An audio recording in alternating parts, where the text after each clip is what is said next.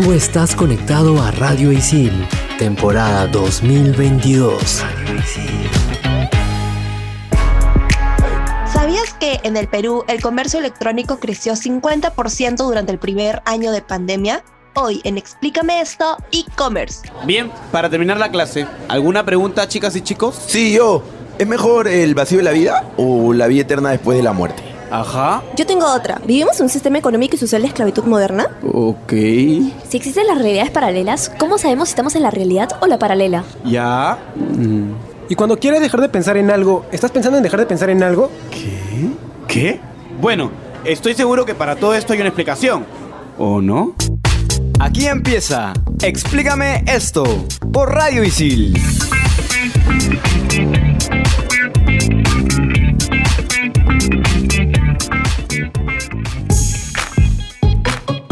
Gente, ¿qué tal? Sean bienvenidos a Explícame esto una vez más por Radio Isil. Les habla Renzo Rostein y como siempre estoy conectado con Andrea y con Claudia. Hola chicas. Hola, ¿cómo están? Yo un poco enferma, como casi siempre.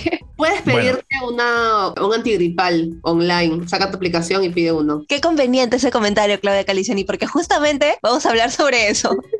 Sí, y aunque ustedes no lo crean, el tema de hoy, ya lo escucharon en la presentación, es el e-commerce. Y la Organización Mundial del Comercio lo define como producción, distribución, mercadeo, venta o entrega de bienes y servicios por cualquier medio electrónico a empresas, hogares, individuos, gobiernos u otras organizaciones públicas o privadas. Puede realizarse mediante una página web o redes sociales. Que es básicamente el marketplace que, que todos conocemos de Facebook, por ejemplo. En primer lugar está Business to Consumer, que es el proceso de venta a través de Internet entre una empresa y el consumidor final del producto. En este tipo de e-commerce no hay intermediarios y un ejemplo sencillo es, por ejemplo, no sé, Spotify. También está el business to business, que es el famoso B2B, y es aquel en el que las empresas fabrican productos u ofrecen servicios a otros negocios, a otras empresas, como por ejemplo, no sé, este, Alicorp. También está el consumer to consumer, C2C, o ventas entre particulares, que es aquel en que las personas hacen negocios entre sí. Por ejemplo, como lo dijo Clau, pues en Marketplace. Por ejemplo, también este, algunas cuentas, o sea, no, no necesariamente un espacio como tal, como Marketplace o como Mercado Libre, por ejemplo, sino también algunas cuentas que venden cosas de segunda mano, cosas usadas. Para mayor información pueden escuchar nuestro programa de moda sostenible en Spotify. Y por último está Consumer to Business o C2B. Son prácticamente ventas particulares a las empresas y es un modelo comercial en el que un usuario final o consumidor fabrica un producto u ofrece un servicio que una empresa necesita para completar un proceso comercial y obtener una ventaja competitiva. Por ejemplo, un fotógrafo que vende sus imágenes a un banco de imágenes. Que hay varios, ahorita no se me ocurre uno, pero creo que todos hemos usado alguna en algún momento para nuestros trabajos, no sé, ¿no? Del de ISIL, por ejemplo, yo usado full.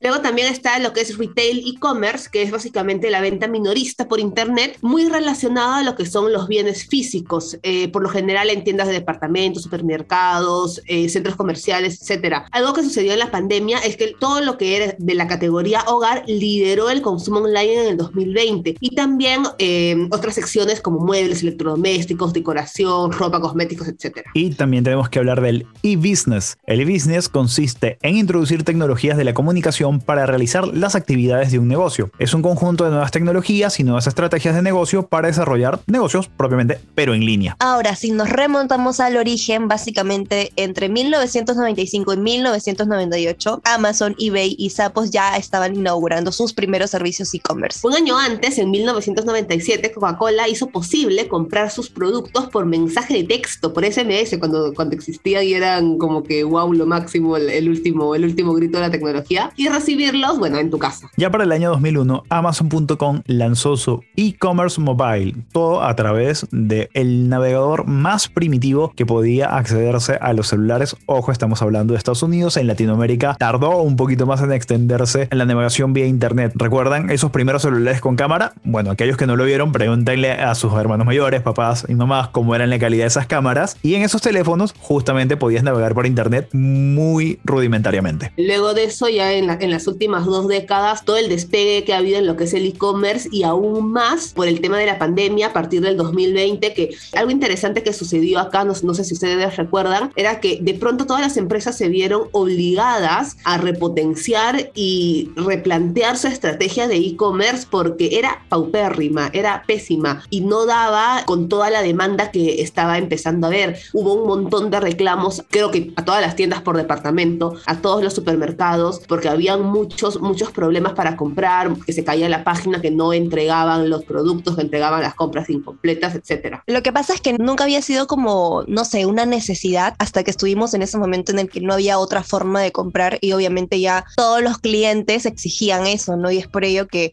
no solamente se transformaron, porque hay bastantes marcas que en un inicio, o bueno, mejor dicho, antes de pandemia se dedicaban a algo y durante la pandemia empezaron a vender otras cosas. A mí me pareció eso también lo caso, porque era como que uno no imaginaba, pero hasta las tiendas más grandes también tuvieron que adaptarse a eso. Platanitos y de pronto empezó a vender comida. O sea, Literal. Eso, eso fue lo que a mí más me... ¡Wow! Dije, ¿qué? O sea, ahí te das cuenta de que realmente la situación está un poco complicada para todos. El Vale eh, de pronto vendía, era un supermercado, o sea, el Downtown era un supermercado. Ya volviendo a temas tecnológicos, creo que nadie nos preparó para la gran saturación que íbamos a producir en las redes, tanto en e-commerce como en plataformas de comunicación como Zoom, en Google Meet, etcétera, etcétera. Los de telefonía conocida tuvieron que apostar por eh, una propuesta más confortable para sus clientes, aumentar la velocidad a un precio verdaderamente competitivo, porque los servicios independientes de fibra óptica les empezaron a quitar el mercado a tajos gigantes. Y al día de hoy son muy pocas las personas que conozco que tenían un servicio de internet tradicional, fueron a una fibra óptica y me dicen, no, me va mal. No, la fibra óptica cambió la forma de, hacer los trabajos, incluso de generar contenidos y establecer páginas web para la venta de artículos. En general, yo creo que hubo un gran avance, ¿no? En cuanto a la digitalidad, pero eso a la vez me lleva a pensar lo siguiente. Esto únicamente puede ser visto como un impulso hacia un crecimiento que eventualmente iba a ocurrir en la tecnología aquí en Perú, o también se podría considerar como, no sé si un impulsador, pero de alguna forma un causante de que la brecha digital y social aquí en Perú aumentara. No sé qué opinan ustedes. Yo creo que el tema de la brecha digital social, porque está ligada, es una realidad y es inherente a la tecnología y a la digitalización en sí, porque está bien, tú puedes tener satélites que le den wifi hasta, no sé, tipo hasta el lugar más recóndito de- del, del Perú, pero esa persona que vive en el lugar más recóndito del Perú no tiene cómo conectarse a Internet, entonces no necesariamente es eh, cubrir todo de señal wifi, sino no, también el asegurarse de que las personas tengan los medios o tengan las herramientas para poder conectarse al mundo digital como tal. Eso te iba a decir, porque además también las personas que somos nativas digitales y que ya estamos inmersas en la digitalidad, tenemos varios recursos y habilidades que personas que no lo son no tienen. Entonces, obviamente, claro, tú puedes mandar a internet, pero a ver, haz que esa persona de un momento a otro, porque por ejemplo, no sé, en educación, en temas de pandemia, como que todo el mundo ya sí, que, pero está el internet y tal, pero hay muchas familias, hay muchas personas, muchos jóvenes, niños, que no saben cómo utilizar diferentes herramientas que, ok, en, en la teoría es chévere, pero en la práctica, a la final, eh, crea una gran brecha, ¿no? Es como que ha habido una gran diferencia entre las personas que estábamos ya acostumbrados a usar diferentes plataformas, etcétera, a las personas que no estaban acostumbradas. Mucha gente ve a lo que es lo digital, la digitalidad, como lo llamas tú, de forma aislada al resto de las cosas que hay en el mundo o digamos a nuestro alrededor. Me acuerdo cuando empezó el Internet y hubo el boom de los correos electrónicos, porque sí, en la primera era del Internet el correo electrónico era la novedad, un analista económico de Estados Unidos dijo, con esto se acabaron los servicios postales. Lamentablemente los carteros, esas empresas de correo, el correo nacional va a cerrar, ya no hace falta que gente vaya llevando cartas o paquetes. Y llegó Amazon para decirle a este señor, cállate la boca, porque la gente compraba por internet y cómo recibían sus paquetes? Por el correo, porque el cartero iba y los llevaba a la puerta de su casa. Y entonces, actualmente, sí, es cierto, hay muchas personas que no saben dominar estas herramientas tecnológicas, pero hay muchos que poco a poco han ido adaptándose a los nuevos tiempos. Un gran ejemplo, las billeteras móviles. Yape y Plin han hecho que bodegas aumenten sus ventas, que taxistas reciban más pasajeros. Incluso las aplicaciones de taxis están trabajando con billeteras digitales. Correcto. Eh, viene también el tema de las zonificaciones, porque, claro, tú compras un producto, pero el delivery muchas veces no llega a tu casa porque vives lejos, o, o no necesariamente porque vives lejos, porque vives en una zona a la que simplemente simplemente el comercio no hace delivery. No cubre. No cubre, claro. Y un problema como que mayor también se da dentro de, de estas aplicaciones eh, tipo Rapping, Driver, qué sé yo, que, que, puedes mandar paquetes de un lugar a otro. Hay lugares a los que no cubre. O sea, y es como que, bueno, okay, ¿cómo lo mandas? ¿Qué hago? ¿Me voy a Olva y hago mi envío dentro de, de Lima para que le llegue a la persona a los tres días? No sé. ¿Qué les parece si seguimos conversando del tema este del e-commerce en Perú, que me parece muy importante e interesante en el siguiente bloque? Y ahorita nos vamos a una pequeña pausa en Explícame esto por Radio Isil. Ya volvemos. Explícame esto por Radio Isil.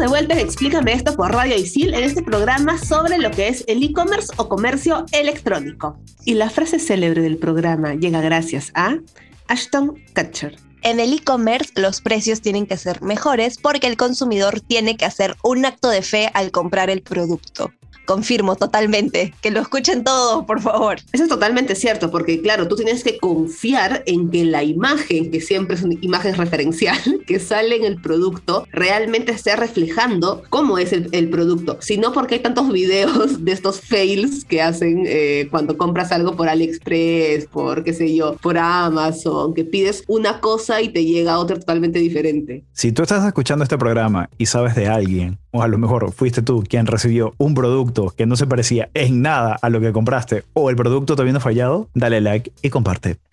Literalmente me ha pasado mil veces, oye, qué horror. Pero aunque no lo creas, no me ha pasado cuando he comprado en emprendimientos más pequeños que en marcas como que más masivas. Siento que los emprendimientos como que se, se esmeran un poquito más. Uno esperaría que sea al revés, porque tienen obviamente menos, como que menos capital, etcétera, pero no, nada que ver. Pero bueno, justamente ya que estamos hablando del contexto peruano, hablemos específicamente del e-commerce en el Perú. En primer lugar, hay como que algunas celebraciones, digamos, de algunos eventos, etcétera, vinculados al e-commerce, que yo no sé si ustedes sabían, yo antes no, y la verdad es que me pareció bastante interesante. El contexto de todo esto es que el Instituto Latinoamericano de Comercio Electrónico, junto a sus locales en América Latina, instauró unos premios llamados e-commerce awards y tienen el objetivo de reconocer a las empresas que cumplen con las buenas prácticas y con su constante trabajo y que hacen posible el desarrollo de la economía digital en Perú y en la región. En julio del 2022 se lanzaron los resultados de los e-commerce awards en Perú. Y entre los ganadores estuvieron, por ejemplo, Natura, Plaza Vea, Mercado Libre, PayU, etcétera. Una consulta, o sea, y para, y para participar de eso, porque por lo que veo todos los ganadores son empresas grandes. Hay inscripciones y bases y todo ello, pues supongo que es por eso que, claro, las empresas que se inscribieron eran grandes, porque cumplían con esos filtros, asumo. Para aquellas personas que no reconozcan PayU, cuando asocian una tarjeta de crédito para pagar vía Bit, Uber, alguna tienda de venta de entradas de concierto, de teatro, etcétera, esa plataforma de pagos la pone PayU. Sí, está afiliada a Visa, está afiliada a Mastercard, pero la plataforma le, les pertenece a ellos. Bueno, también tenemos que hablar del e-commerce Days, que es el encuentro del digital commerce más importante de América Latina y es una iniciativa regional del e-commerce Institute y está organizada conjuntamente con la Cámara de Comercio de Lima.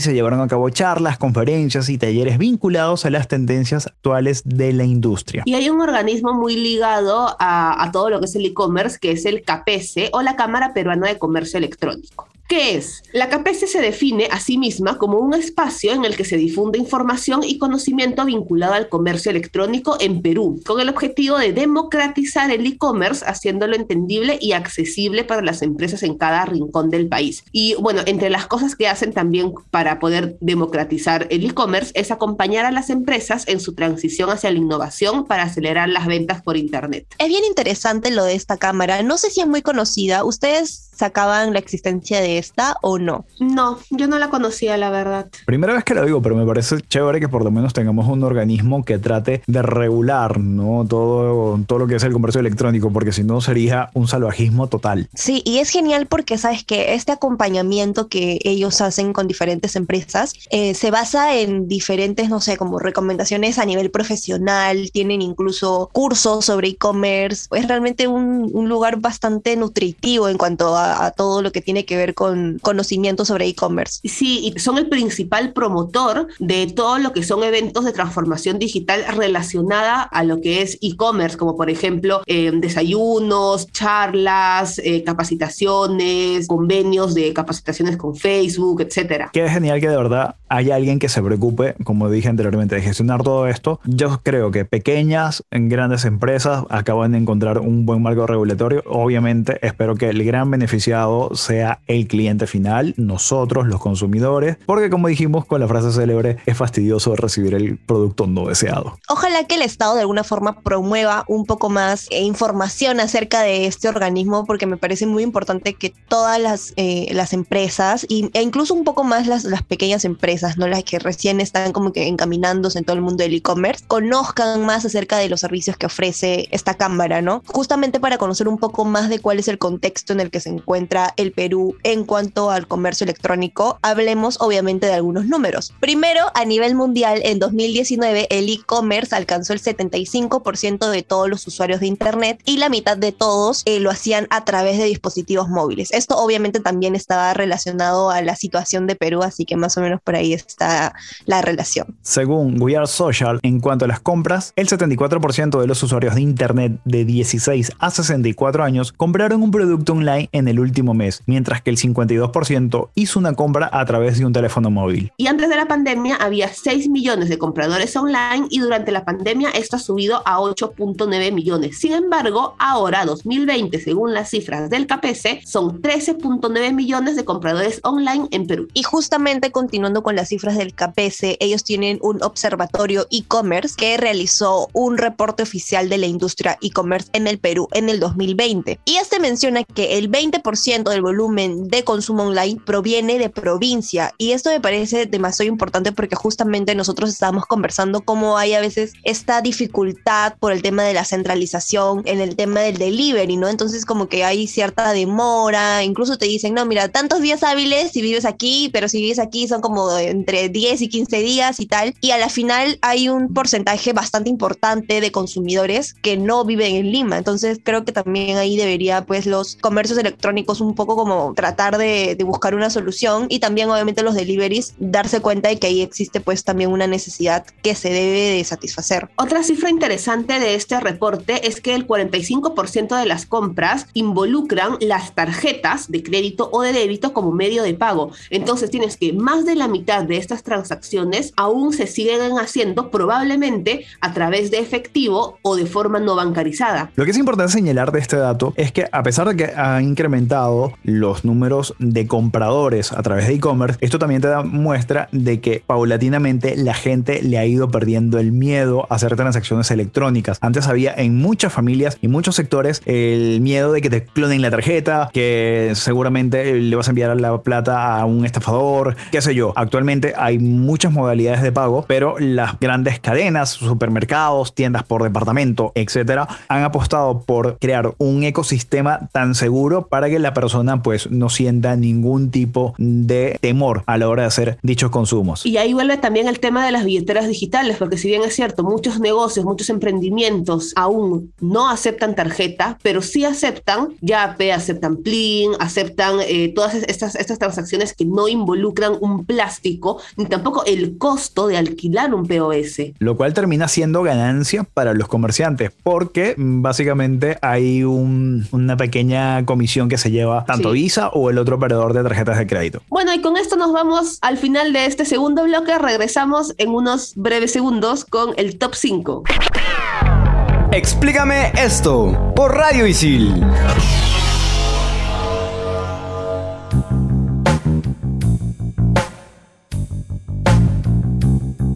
Estamos de vuelta con el top 5, nuestra parte favorita del programa. Y esta vez vamos a hablar de algunos e-commerce peruanos porque obviamente siempre hay que promover lo nuestro.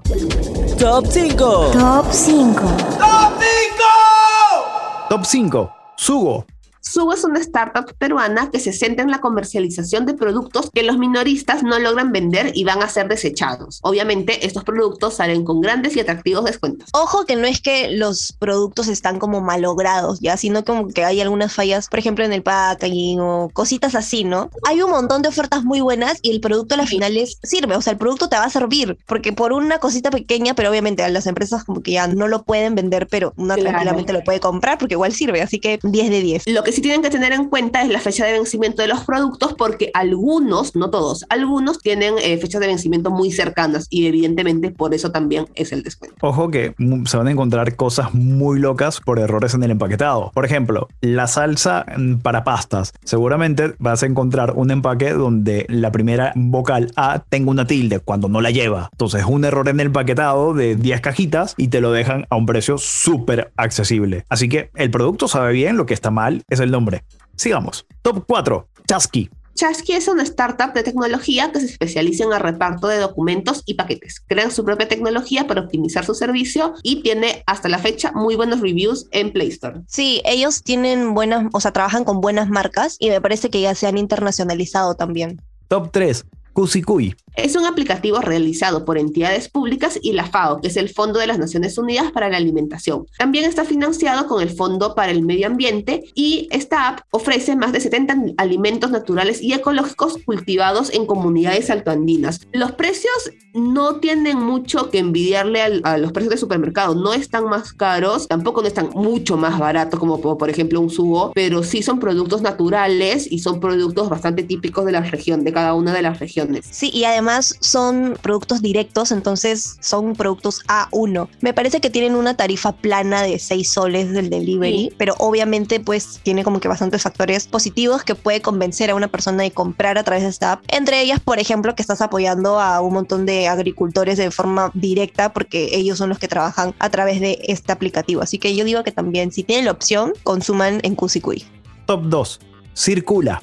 Circula es una aplicación de venta de excedentes de comida de restaurantes, cafeterías y otros establecimientos que permite comprar la comida de todos estos locales con más del 50% de descuento, ayudando al planeta gracias a una visibilidad en tiempo real de qué es lo que sobra en estos locales. Todo esto para evitar que la comida sea al final desechada y tirada a la basura. Esto me parece genial, es una gran idea y justamente estaba un poco chequeando cuál fue el, el- el motivo por el cual los fundadores como que empezaron un poco a indagar en qué es lo que podían hacer con esta situación y a raíz de ello crearon esta- este aplicativo. Y es que obviamente Perú es un país en el que la gastronomía se vive a full y justamente por esa razón es que hay tanta cantidad de comida que finalmente se termina desperdiciando, entonces me parece una gran opción, Eh, muy sustentable, muy ecológico y además obviamente muy favorecedor también, ¿no? Porque los precios son bastante accesibles. Ojo que según un informe del Banco de Alimentos de Perú, cada año se pierden 12.8 millones de toneladas de alimentos, lo que representa el 47.6% del total con que se cuenta para dicho periodo. Y ojo que si bien hablamos de excedentes de comida, los establecimientos que trabajan con Circula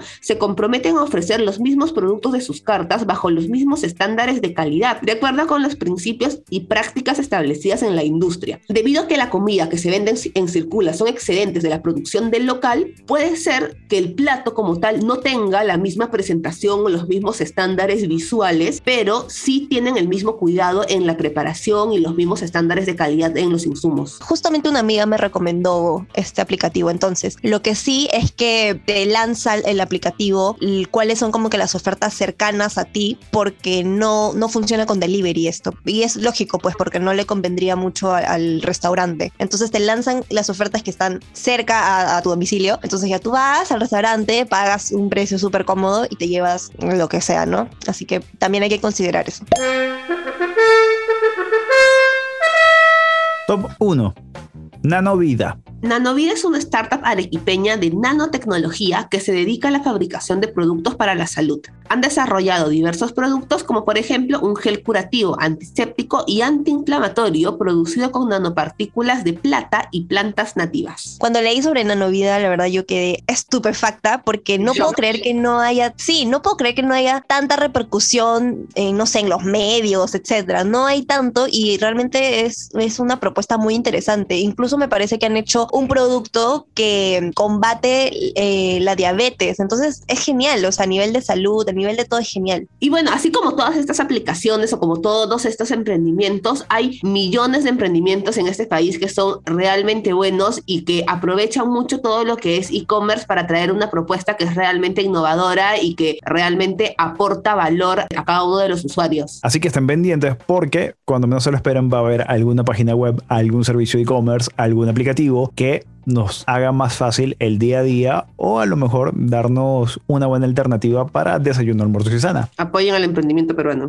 Muy bien, ya hasta acá ha llegado este programa sobre e-commerce. Ha sido súper genial y recuerden, asegúrense de que el producto final sea exactamente igual al que pidieron. Y que también asegúrense de comprarlo en Perú. Por favor.